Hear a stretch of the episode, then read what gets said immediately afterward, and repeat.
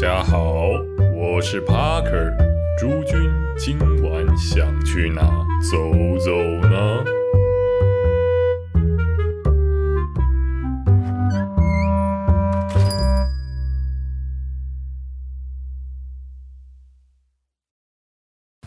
大家好，欢迎回到台北走吧。今天的节目哦。帕克如上次承诺大家的哦，果然没有断更。好啦，也是断更了一周。不过帕克还是有记得大家，所以回来喽。这期的节目就要回到我们最熟悉的酒吧范畴。那么今天要介绍的店比较特别一点，它是一段我跟我朋友的回忆啊，一段关于。大学的回忆啊，为什么今天会谈到这间酒吧呢？哦，这间酒吧是在淡水的树下餐酒馆。至于为什么会介绍这间酒吧呢？主要是因为，哎，今天这个日子刚好是我那位朋友的生日。哦，我跟这位朋友啊，基本上算是穿个同一条内裤长大的关系啊。哦，你就知道这个。才刚开场不到两分钟哦，整个画面都局里局气哦，没有，就是机里机气了起来。对，这位朋友啊，他刚好啊，在这个季节生日，我就想说，哎，我想说，我就来挑一间好店了，来做做看哈。我想了又想说，哎，有什么店？可以符合这个主题的，想想还真是蛮难找的。毕竟奥尔克斯跟他充满回忆的店，好像也不太适合做成这种 podcast。啊，不是啊，我是说，哎，想了一下，还是觉得，哎，有这种呃年轻时啊校园回忆的哦，还蛮适合的。不过跟树下餐酒馆这间酒吧呢，我其实距离上次去已经过了很多很多年前了，毕竟。从毕业啊，工作之后，其实 Parker 很少有机会能够回到淡水，然后在那边好好的喝点东西啊。毕竟现在也没有地方可以住了。树下三酒馆呢，它是在淡水某一间大学的旁边哦，不是说一个非常方便哦，非常那个观光客很多的一个地方啊。严格上来说，它并不是那种特别方便大家去的一间店。毕竟它，你知道淡水啊，它算是一个乡下，那我那边干鸟不生蛋的。虽然说吃的东西还是不少，不过基本上，哎，除了学生以外，或者附近的居民，哎，可能知道这间店的应该不知道非常的多了。不过这也就。有另外的一种风景，就是当地的学生啊，通常晚上，你知道，对于他们来说，信义区啊、安和啊，对他们来说是个非常遥远的一个地方，所以那时候想要跑吧，一定都是找淡水附近的。那帕克在念大学的那时候啊，其实精致调酒这种文化，老实说。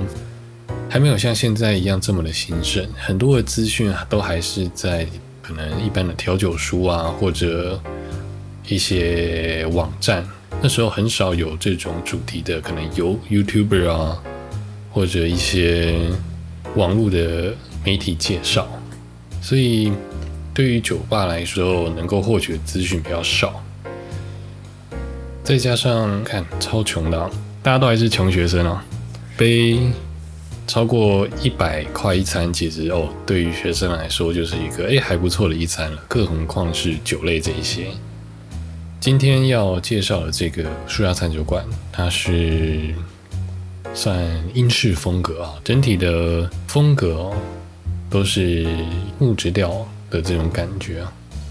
那哎，店里当然就是有一棵哎就招牌的枯树啊，因为它树下嘛，哦，所以自然有棵树。哦，不然的话你在那个店外面。哎，你说干那个树呢？树呢？树在哪？哦，没有，在店里面。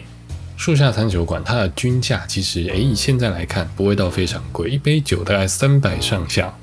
哦，虽然 p a r k e 赚的不是很多，但因为每天在这个台北纸醉金迷这个消费扭曲的金钱价值观的个洗脑下哦，三百块的一杯酒，你就觉得哇，干这也太划算了。平常可能都是四百以上，或者甚至五六百、六百。一个对于台北来说，可能一道餐点大概是三百多的水平，所以你会觉得，哎，现在回头来看，就会觉得哇，这个价格其实。意外的亲民很多啊，不过对于学生来说，当然算是一个很精致的一个餐厅，一个餐酒馆。那边的调酒，老实说，我完全忘记我那五六年前点的是什么。不过那时候我就有一个跟现在差不多的习惯，通常都是第一杯特调，第二杯经典这样。而且有趣的是。那时候，我们我跟今天生日那位朋友的哎，大学的同系的同学，他就是在那边打工。那他的那个同学啊，哦，其实也是很特别，因为呢，到后来一路做政治，甚至到现在他还在那间店工作。哦，真的是非常有持之以恒的这个决心。一个老地方老味道的感觉，但老实说，那边算是帕克呃数一数二对于酒吧的第一个概念哦。对于酒吧那种氛围啊，对于酒吧的那种概念的形成，就是从这边开始的，算是一个很有回忆啊，很有年轻时代回忆的这种感觉。不过我现在找他的那个粉丝专业，哎呀，干！不，好像哎，可能就找不到了。一开始我还以为他倒掉了，不过看一下同学的那个 Facebook，哎，看来店应该还是健在，所以现在去的话，应该还是还是有的。而且他有趣的是，就是很早就有听几个学长说，哎，那边有一个很不错的酒吧，就在学校的对面。稍微找了一下，但多次啊不得其门而入，干我就。不了解，他说在那个社区的后面，干那个社区就这么点大，根本没有什么后面啊。每次走了一圈就是没有找到，让我觉得很神奇啊，你知道，进入那个哈利波特的神奇乐坛一样。干那个酒吧到底在哪里？直到后来有人带路，后来才发现哦，原来他是在一个非常隐秘的后方啊，到整栋建筑的正后方。然后旁边有个他们社区的小厕所，这样。那个厕所我们倒是哎，常常去那边可能丢垃圾啊、洗手啊、上厕所啊，去过很多次。想不到这旁边的酒吧，我们一直都没有发现。现在想想看，他自己真的是很蠢啊。虽然说哦，这一间酒吧好像不是那么的容易去的地方，但是对于学生来说哦，真的是非常方便，就因为就在学校的对面，所以每到这个周三都周五的时候，呃，他人总是特别的多。那边都是以学生为主嘛。哎，你可能会想说啊，看这种大学的学生吧，哦，是不是这个水准一定就差强人意？我其实没有，呃，他的创调我记得还蛮厉害的，而且我后来那位在那边工作的朋友，他还有去参加一些外面的调酒比赛。我看他，哎，每次他的就会偶尔会在他的 Facebook 哦放上他一些作品的一些照片啊，一些理念，我是觉得还蛮有趣的。还蛮推荐，哦，毕竟是我朋友的生日啊。我这位朋友他就是比较一个哦软烂的人，就是哦，呃，什么什么不行，干话第一名啊，就那张嘴特别能说，但是啊又特别讨厌业务，所以做的大概就是比较，照他说是哎，属于那种稳定又无聊的工作。我都常常建议他，哎呦，看他这嘴这么能说，不去当个酒店经济啊，或者做个业务啊，骗骗无知的年轻美眉啊，真的是太可惜了。谁知道他这人又有精神洁癖啊，每天成天嚷嚷着在寻找真爱，真爱，成天把真爱绕挂在嘴上，然后一年一年的不厌其烦的讲，我都不晓得他现在的真爱到底到哪里去了。就算是迷路，也迷路了二十多年这么久，也真是了不起。另外，他有一个小小的缺点他是个蛮容易安逸的人，每天抱怨着工作，从去年讲到今年，经过了疫情，难得见到他，发现嗯，果然还没辞职，身体还是很诚实的嘛。不过有时候问他说：“哎，那之后想要换什么工作啊，或者有什么想法？”他也说不出个所以然来。干，好像大家都很迷茫呢，仿佛在他身上看到我自己一样，笑死。毕竟我也不知道，嗯，干，就是真的辞掉了手上的工作，那到底要做什么好？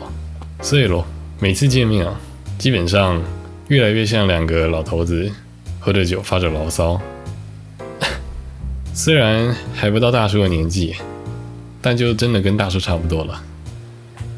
一年一年又一年的过去，现在工作之后发现，哇操，这个时间真的是过得很快。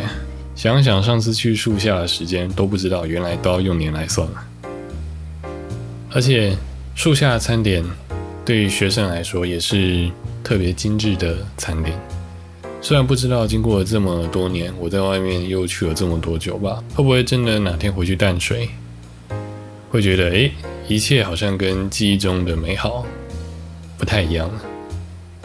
或许吧，我觉得，毕竟。毕竟很多东西早就已经不是我们记忆中那个样子，但我仍然还是常常会很怀念在大学哦宿舍，然后那时候哇干，真的是很惬意的日子啊。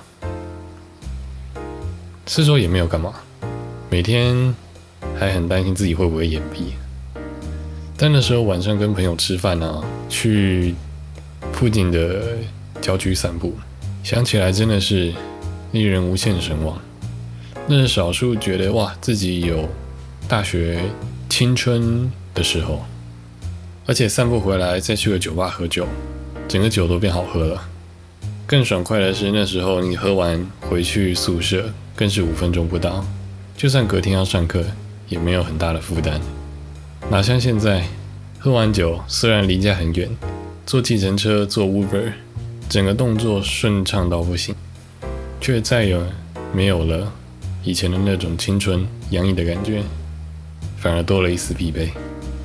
要是我朋友知道我很靠背的把他纪念生日的节目做成这么感叹青春的话题，他应该会想杀了我吧？笑死！总的来说，这是一间可以代表我大学生活的店，虽然我去的次数真的不是很多。因为对于学生党来说，酒吧的消费总是奢侈的，就算对于现在的我来说也是如此。但这变成一种抚慰心灵的嗜好啊！而且喝完之后还可以做成像这样的节目，有时候也是觉得挺不错的，蛮有趣的。那在节目的最后，还是要祝我那个朋友生日快乐一下，不然他一定觉得我很鸡掰。整场大概这十几分钟的废话，最后才提到这个生日快乐，感觉就他妈的很没有诚意。那么下期节目要做什么，我还没想到，到时候再大概想一下好了。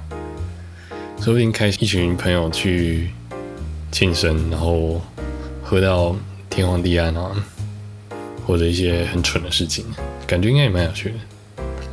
好，这里是台北走吧，我是你唯一的主持人 Parker。今天的节目大概就到这里，我们下期见。